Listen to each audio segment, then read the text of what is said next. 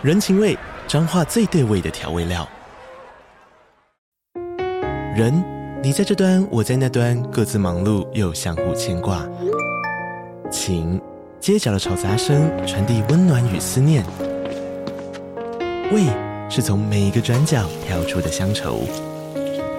这里是彰化县政府 Pocket 节目《彰化早咖》，我是主持人内克。从彰化大小事各具特色到旅游攻略，透过轻松有趣的访谈，带着大家走进最在地的早咖。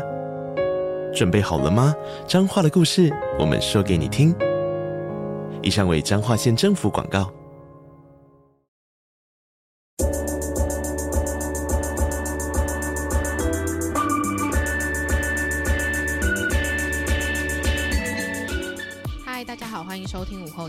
会 Afternoon Girls Club，我是雨洁，我是舒雨。我们今天要来分享电影片单。我觉得我们很久没有做电影片单分享了，对不对？对，因为说真的，电影片单我们每一次至少会推荐三到六个，就是我们全部加起来嘛，嗯、所以这个数目其实也不小，因为也不可能说哦，这部片我看过我就推荐，嗯，就是一定是你看过，然后你真的觉得哦，这个很值得大家来，就是一起来讨论什么的。所以有的时候光是想好一个集合式的主题就已经是个难题，然后想好主题之后想说，嗯，这个主题很赞，那要推荐哪些电影，又是一长串的准备时间这样子。从真的开始有这个 idea 到现在我们开录，我觉得应该有准备了大概三个多月吧，嗯，因为好会。想要聊这个主题呢，是因为我有一天在玩 TikTok 的时候，就有一个人分享了这个类型，然后他想要推荐的电影清单，就是有什么样的电影是你想要再重新以第一次看他的心情再看一次的。然后说真的，其实有很多片，可能我看完就觉得，哎，真的很精彩。嗯，可是它不见得会让我觉得，哦，我想要回到我还没有看过它的时期。有些片是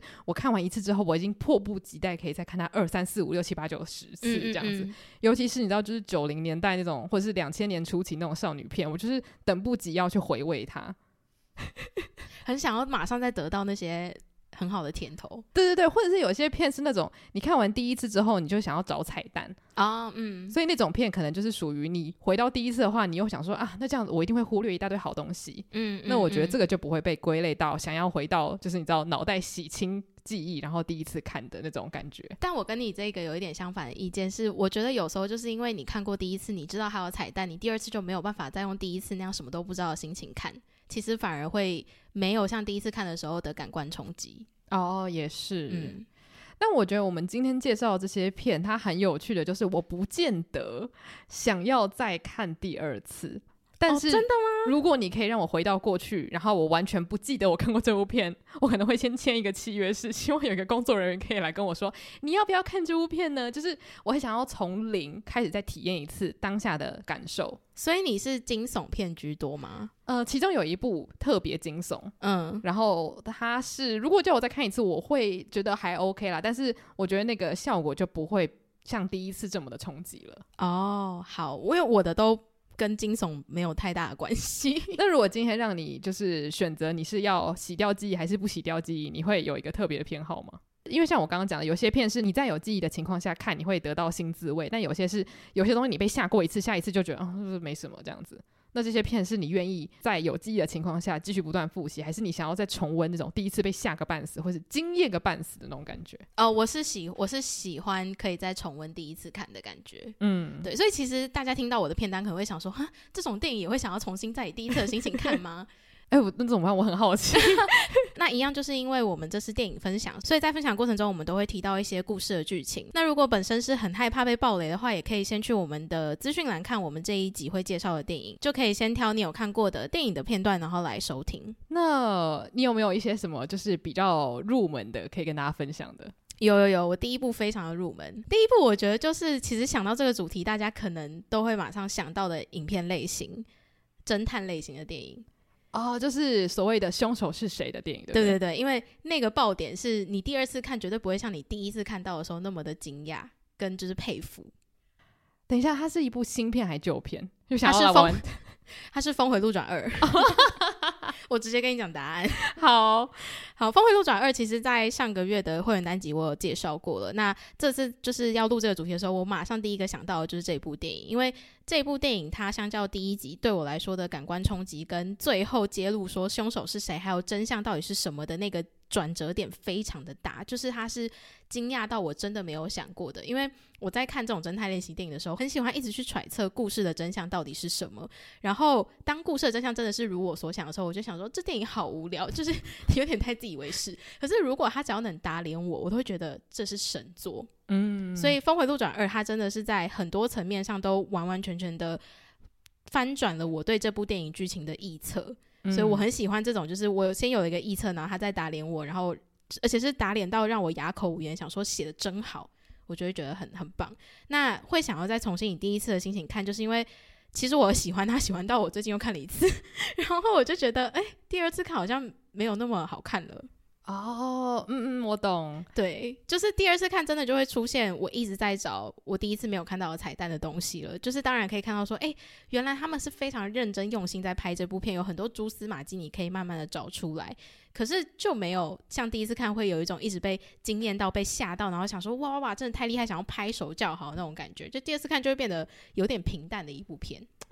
哎，我觉得这真的是所谓解谜片必须会面临到的一个。算是也不算是难题啦，但是很少人会想要去二刷，就是很纯粹，就是我们来找凶手是谁？因为很多人就是想要感受到那种刺激，然后啪啪打脸。可是基本上只要你还有记忆，你就不会被打脸，说哈，就是就是他居然预预判了我的预判这样子。嗯嗯嗯。好，那我还是大概简介一下故事剧情，就是故事剧情是延续第一集，是主角是侦探白狼，然后他收到了一个非常呃精密的。机关宝盒，然后那个宝盒里面最终会显现出一个邀请函，然后那个邀请函是由一个富豪发出的，然后那个富豪就是邀请他的朋友们到他的私人岛上参加一场谋杀派对，然后那场谋杀派对的主题就是他会制造自己的假死，然后大家要来找说凶手到底是谁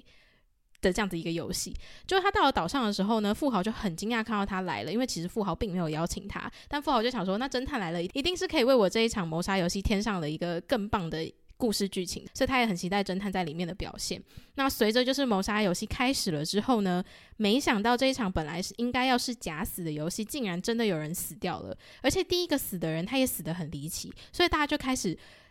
变成叠对叠的情况，是想说到底是谁？谁要杀我？到底我我是安全的吗？然后这时候侦探白狼也很就是开始介入调查，想说到底发生什么样的事情？那真相真的是你没有想到的。所以我觉得这就是它会让我想要真的再重新看一次，就是以第一次的心情重新看，就是因为我想要再体验到那个我倒抽一口气，想说天哪，怎么会是这样的感觉。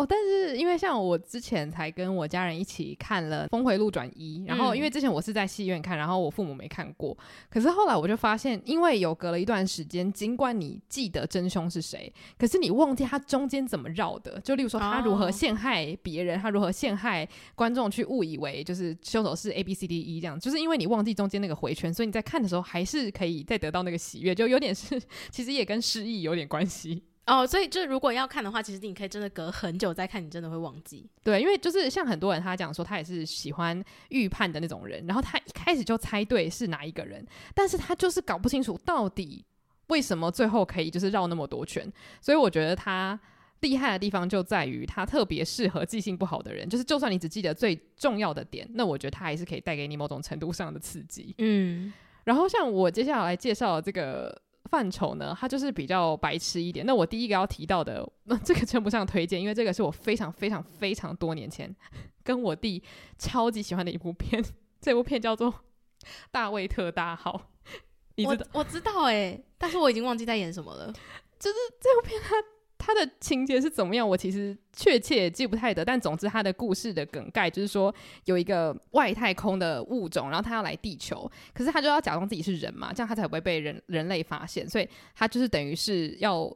潜居在一个人皮底下。那这个人呢，就是这个假人是艾迪·墨菲所饰演的，就是 Dave，所以这就是为什么这部片叫《大卫特大号》。然后反正这部片就是非常非常的瞎跟无厘头，然后。我当时跟我弟看是笑到，就是觉得这辈子没有这么开心过。然后我爸妈就觉得你们俩 到底怎么了？我不知道为什么，我觉得《大卫特大号》他就是戳中了当时的我们幼小的心灵那种很幼稚的笑点。嗯，然后我们真的是笑到无法停止。然后后来有一次我再次体会到，就是看一部电影，然后笑到完全没有办法，就是好好运作的那一部片是《超完美告别》。然后我。记得我曾经有在节目上分享过，就是当时我是在福大的图书馆，然后因为中间可能有两个小时的空堂，我就想说，那我就挑一部片来看看。然后刚好因为《超完美告别》其中一个男主角是《傲慢与偏见》二零零五年的男主角，我就很喜欢他，想说哇，帅啊，很帅啊这样子。然后就我就在那个学校的那个电电脑区，然后可以戴耳机，我就笑到我差点就是没有办法在图书馆好好的就是安静坐着，因为。超完美告别，他在讲的就是有一场丧礼，然后所有的家族成员都齐聚一堂，所以理论上来说，大家是蛮难过的。可是呢，他这部电影就是在透过。丧礼这个很让人悲伤的场合，然后来描述家族之间可能会发生的那种很荒谬的相处啊，或者是每个人心中的秘密啊。就虽然可能有一些黑暗的部分，但他都用非常滑稽的方式去展开，所以里面的家族成员也越来越疯狂这样子。所以里面会出现很多，例如说什么脱光衣服啊，就是会有很多很浮夸的场景，但是真的会让我就是。每一个场景都被戳到笑点，然后不会让人觉得他们就是一直在塞笑话给你，然后有点那种罐头笑话的感觉。所以当时我看完之后，我就觉得天哪，很像是那种洗完一场热水澡，觉得你变成一个全新的人，就是笑到感觉自己重生了这样。所以你想要重新以第一次的心情看的原因，是你想要重新再体验那些笑点吗？对，就因为我觉得我现在在看，我也许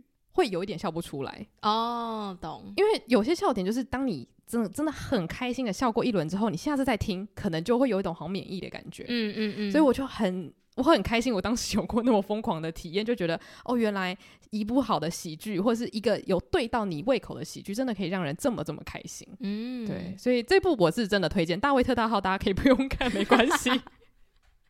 好，那我的下一步就是，它也是算是一直不断的去惊艳到你，让你没有猜到故事情节发展的是《夏女的诱惑》。之前在情欲片片单分享的时候有介绍过这一部，所以这一部之所以会让我想要再重新以第一次的心情看，就是还有另外一个原因，是因为其实我在看它之前。我不小心看了解说，所以其实我在看之前就已经大概知道会发生什么样的事情，所以我没有办法体验到很多事情第一个那个冲击感，所以这个是我自己个人的因素导致让我很想要再重新以第一次的心情再重新看一遍。然后他的故事情节也是，呃，一开始就是有点像是小人物，然后在你意想不到的情况下突然大反转，变成故事的主角的这种情节。嗯，对，《像女的诱惑》我真的我我非常同意，因为它的剧情转折可以说是我没有料想到，因为其实。这样子的主题，就例如说，呃，因为我觉得韩国很喜欢拍，就是所谓的下女，然后在一个有钱人家里面，然后默默的发现了一些黑暗的面相，这样子。我觉得这个故事主题大家很喜欢看，可是因为这部片里面它有融合了很多历史。因为当时就是跟日本殖民有一些关系嘛，然后又融合了一些人类的阴谋或者是那种欲望之类的，我觉得它全部这样加在一起，就导致这部片的情节很复杂，嗯、所以它随时随地都在翻转。你对这个角色的想象，或者是你对他的理解，有可能从头到尾都是假的。对，我觉得看了真的非常过瘾，而且我觉得就像我朋友，他是不太看韩剧的人，然后他看了这部电影，他大惊艳，他想说：天哪，就是这部电影就是完全是。不管你喜不喜欢韩国文化，都可以享受的一部很，就是视觉上跟心理上都很冲击的一个好片，这样子。就它是一个非常完整的故事，对，而且是角色设定跟角色的那个情绪都很饱满的一个故事。嗯。想要定期收听更多书虫人生的精彩书单吗？想要定期吸收更多影剧人生的心得体悟吗？欢迎订阅我们跟 Mixer Box 合作推出的午后女子会赞助方案，每月提供一篇节目精选主题延伸文章，以及我们的每月书单影剧片单心得分享，外加每月 Bonus 书虫人生特辑，以及每两个月一次的英文闲聊单集。现在就去 Mixer Box 搜寻午后女子会 Afternoon Girls Club。订阅不同层级的方案，为你的生活提供更多休闲娱乐的新选择。那我要介绍的下一部呢，它。让我想要洗掉记忆，重新看一次的原因在于，它让我非常非常感动。嗯，然后因为我以前，我觉得我现在哭点比较低，但是我以前是那种很难因为看了什么或是听了什么而流下眼泪。但这部片我也是在福大的图书馆看的，就大家就知道我有多闲。我那时候也是在学校想说，好吧，那我就随便选一部片来看。那我就选了这一部片，叫做《春风化雨》。怎么会是春风化雨？所以你想要重新再以第一次心情看春风化雨？对啊。我想先问，为什么你那么激动？因为这就代表你真的很喜欢学校跟老师、欸，哎，你喜欢教导的那种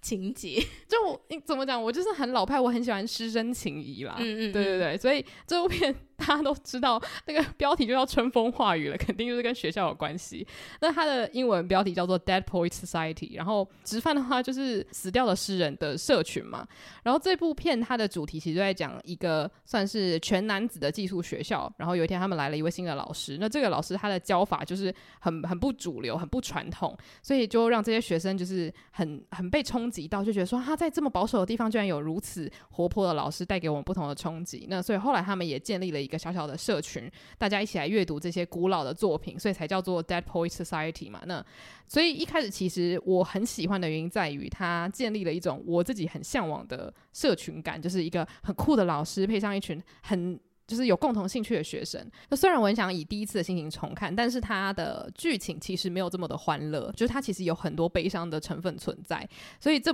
这个部分也是我有一点想避免。但是这部片真的会让我很热泪盈眶。应该说当时我是眼泪整个爆喷出来的症结点就在于那个老师他爱学生的心，真的是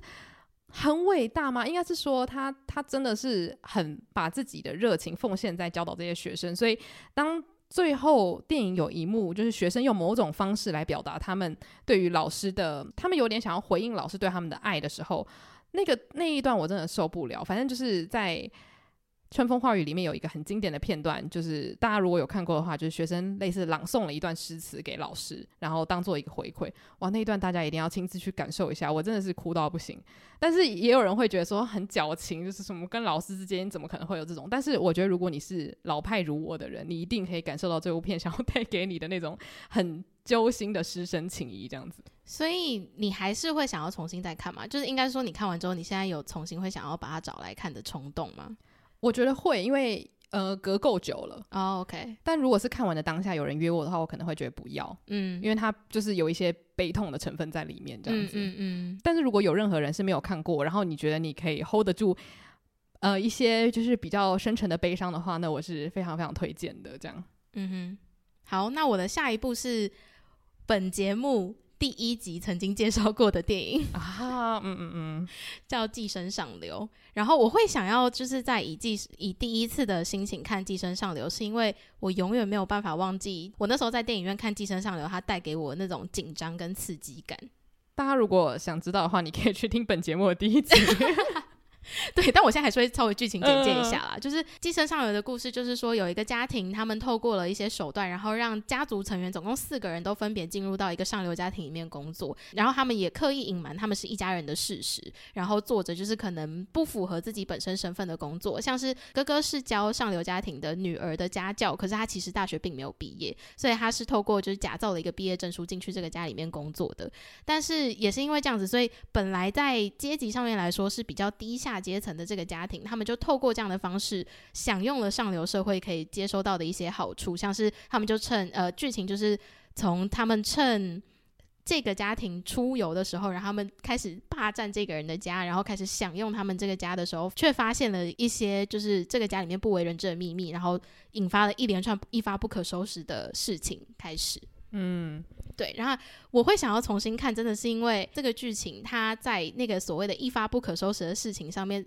一直都让我很紧张。对，而且是紧张到我是直接坐在那个椅子的，就是。真的是英文那句话，就是 sit on the edge，想说天啊天啊，下一幕会发生什么事情？为为为什么这个人会这样啊？为什么他要那样子？那最后这个家庭会怎么样？就完全猜不到最后的结局是什么。还有就是导演在呃画面的视觉上面也都有很多的隐喻，是我在第一次看到的时候真的很冲击，然后马上会让我去思考很多事情。嗯嗯，而且他当时剧情突然超展开的那一瞬间，我有点不太相信我眼睛看到的东西，就觉得不可能吧。不可能，你想要告诉我们这件事情吧？就是你会有种想要去否认现实的感觉。嗯，我觉得这个是导演很出其不意的地方，因为我本来就已经不是一个有在猜剧情的人，但是他甚至是完全超出我想象范围之外，所以我觉得他有点介于超级写实跟超级超现实对之间。那我觉得这个就是很很厉害的故事，因为它可以反映现实，可是同时它又可以让你去稍微的跳出你。舒适的框框，然后想象说有点像这个是存在于导演的幻想世界的一个剧情这样子。嗯，对，真的，我我觉得真的很推荐，我也很希望可以回到当时在戏院我自己的那个心情。嗯嗯嗯，嗯。接下来我要讲的这个其实也有一点类似，因为我觉得《寄生上流》算是惊悚片吧。算，因为像我的下一部呢，它叫做惊悚，我就知道，因为你最前面讲的时候，我就想说一定有惊悚。我想说这这部片我不介绍真的不行。它的另外一个翻译叫一级恐惧。哦，原来啊，对，因为一级恐惧的话就是直翻嘛。对对对。那这部片我觉得可以算是爱德华诺顿的成名作吧？好像也是他的第一部。什么？反正这部片，我记得我一开始接触到它，是因为我父母只要每次提到这部片，他们都会露出一副就是哦，你还没有看过，Lucky You 这样，就是有一种哦，要是你第一次看，你一定会哦，就是反正就是他们先告诉你说这部片你一定会就是有某种程度上的就是惊讶这样子，所以你就是会期待。然后后来其实隐隐约约我大概知道他们在讲什么，因为他们就是很喜欢言谈中时不时的一直讲到这部片。但后来实际上我真的去看的时候，我还是。有那种很心惊胆战的感受。反正惊悚，它其实在讲的故事很简单，它是在讲。有一个犯罪的人，然后有律师要帮他辩护嘛？那其实律师他要做的事情就是他需要去收收集对这个就是他要辩护的人有利的证据，然后无论他到底有罪与否，反正律师你的工作就是你必须要让他成功的减刑，或是成功的不要被关起来嘛。所以其实这个律师他就是尽他所能的去了解他的这个客户，可是他在了解的过程中，其实很多片他都会带到一个主题，就是这个人他到底有没有做呢？他到底是不是个罪人呢？那我到底是要？就是你知道泯灭我的良心去帮他辩护还是怎么样？所以其实一开始那个律师也在纠结这件事情，但是后来他在慢慢了解这个客户的时候，他也开始跟他建立起某一种关系，然后他也了解到说啊，他可能做出了很多所谓的犯罪行为，可能背后有他的原因，或者是他可能是被人家陷害，他就是努力的去帮他辩护，但在这过程中他也不断的一直被打脸。我只能讲到这里这样子。那至于剧情，他到底最后的结局是为何？我觉得大家可以自己去看看。因为他真的非常非常挑战演技，我觉得。这一部我虽然没有从头看过，应该是说这一部我从来没有真的看过，可是我已经知道他剧情在演什么，所以如果真的可以选择的话，我很希望自己的记忆被洗掉，而且我真的就很希望我自己是只知道这一部片的标题，然后就走进去戏院看，真的一定会有很多冲击。对啊，这一部跟《斗争俱乐部》都是我已经知道剧情在演什么了，所以像《斗争俱乐部》我真的有看，可是我在看的时候就没有那么冲击，嗯。我我觉得，如果是以像《斗争俱乐部》跟惊悚这种所谓的我们已经没办法进戏院看的片，就是因为它是在我们出生之前播出来的嘛，我觉得。换一个方式，就是我们是去验证那些人的演技到底有多好。对，就是你就去看他们说，哎、欸，为什么你一下觉得他很好，一下觉得他很邪恶？因为像《斗争俱乐部》，它也是翻转翻转嘛。所以我觉得这两部片其实可以放在同一个，就是同一个栏位里面，让大家去欣赏。嗯，爱德华诺顿怎么都演这种电影？我发现他他是不是有一个偏好，就是他就想演这种片？而且《峰回路转二》也是他演的。对呀、啊。我说看他出现的时候，我想说天哪，他回来了！而且我觉得我因为看了惊悚之后，我就会对爱德华诺顿有一定的期待，就是会觉得他一定不可能演那种所谓的你知道美国队长，我就是正义的代表，是比较那种所谓全全然的邪恶或是全然的正义。我超级喜欢他在《峰回路转二》的角色，嗯，因为我就觉得这就是我想要看到，我就是想要看到他演这种没有心机的人。哦，对，因为我觉得他很难得演一个就是有点笨的人。对 所以我觉得，如果是爱德华诺顿的粉丝，应该会蛮开心的。我是很开心，那时候看到他演的时候，因为他就是很容易有一种病娇感，嗯。但是因为峰回路转，他就是又病娇又呆，但是又感觉很奇怪。反正他就是一个各种怪奇特质的综合体，然后就还蛮蛮有喜剧效果的。对，好，那我最后要分享，我想要以第一次的心情看的电影是《神隐少女》。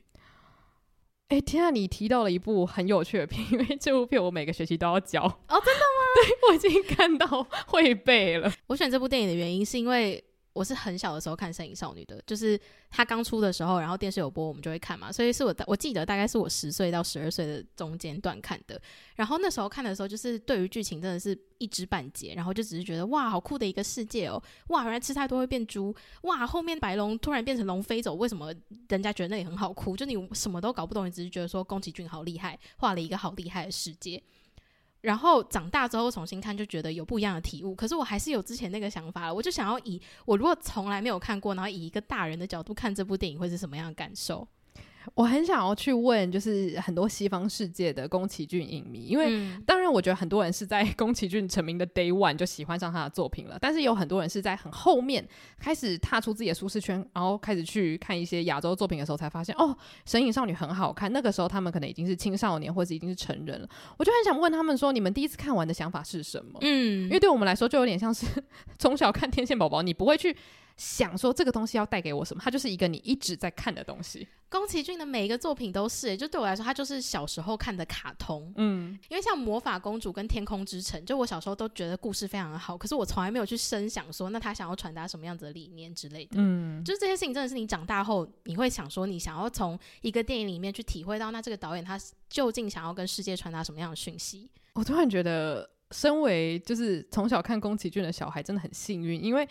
他虽然是。制作一个小孩子可以看的电影，但是他又放了这么多有深度的东西，就有点像是他非常相信小孩子的想象力跟接受度。嗯，他干嘛？他最想要传达的理念全部都包在这些故事里面。不过也可以说，就其实他本身也没有希望大家想那么深嘛。嗯，就会不会他真的就只是希望大家看了一个很棒的故事这样？我那时候因为我在教这部作品的时候，我有去看很多就是可能宫崎骏分享的东西，然后我才知道说他当时做这个作品是看到很多呃社会上发生的事情，然后跟童工的一些议题，他就想要把它全部结合。因为其实千寻也是在那个神灵世界担任童工的角色嘛，就很辛苦要工作，所以他就说他希望可以让小朋友知道说。这个世界不是你们所想象的这么狭小，因为他就有提到说，小朋友就是可能滑手机就觉得，诶，我了解这个世界了。嗯、但他希望这些孩子知道说，有很多事情是你要亲身去体验之后，你才知道这个世界确切是长什么样子。希望他们可以对这个世界多一点信任，而不是说，诶，这个我看过，那个我看过，所以我不用做。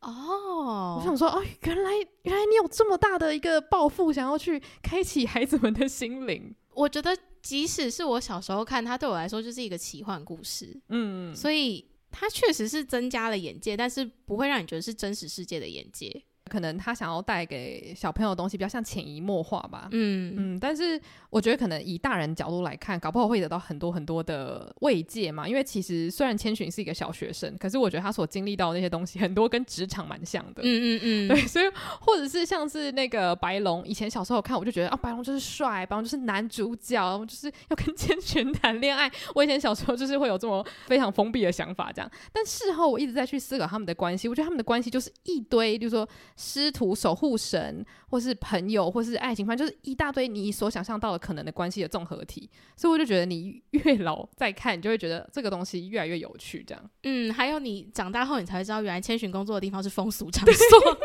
突然觉得这个 这个是一个非常非常复杂的故事。我小时候只是想说，哇，锅炉爷爷的那个小黑小黑球好可爱哦。对，还有就是那个来洗澡的河神，他身上好脏哦。而且我跟你讲，那个眉毛虫，那个眉眉虫超好笑，因为之前就是我看人家讲解析，他就讲说，因为千寻他就是帮了一个眉眉虫搬东西，嗯、结果所有的眉眉虫都说啊，我我我我搬不动，我搬不动。他们说这个其实是人性，就是当你是烂好人的时候，嗯、所有人都说帮我帮我帮我，这样天哪，我小时候没有被启发。哇，这样讲一讲，我觉得最近又要再看一次。对啊，嗯、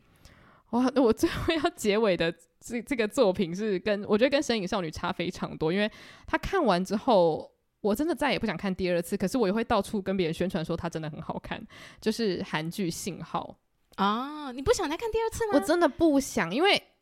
怎么讲，我我内心有一部分很想要重温它的厉害的编剧，但是同时它又带给我很多的恐惧。因为当时我记得是大学我在追这一部，然后我有一个朋友，他本来跟我一起追，然后后来应该是看到第四集，他就跟我说：“舒玉，我觉得我可能要弃追了。”他说：“因为我真的好害怕。嗯”他是发自内心的说，他回到家的时候。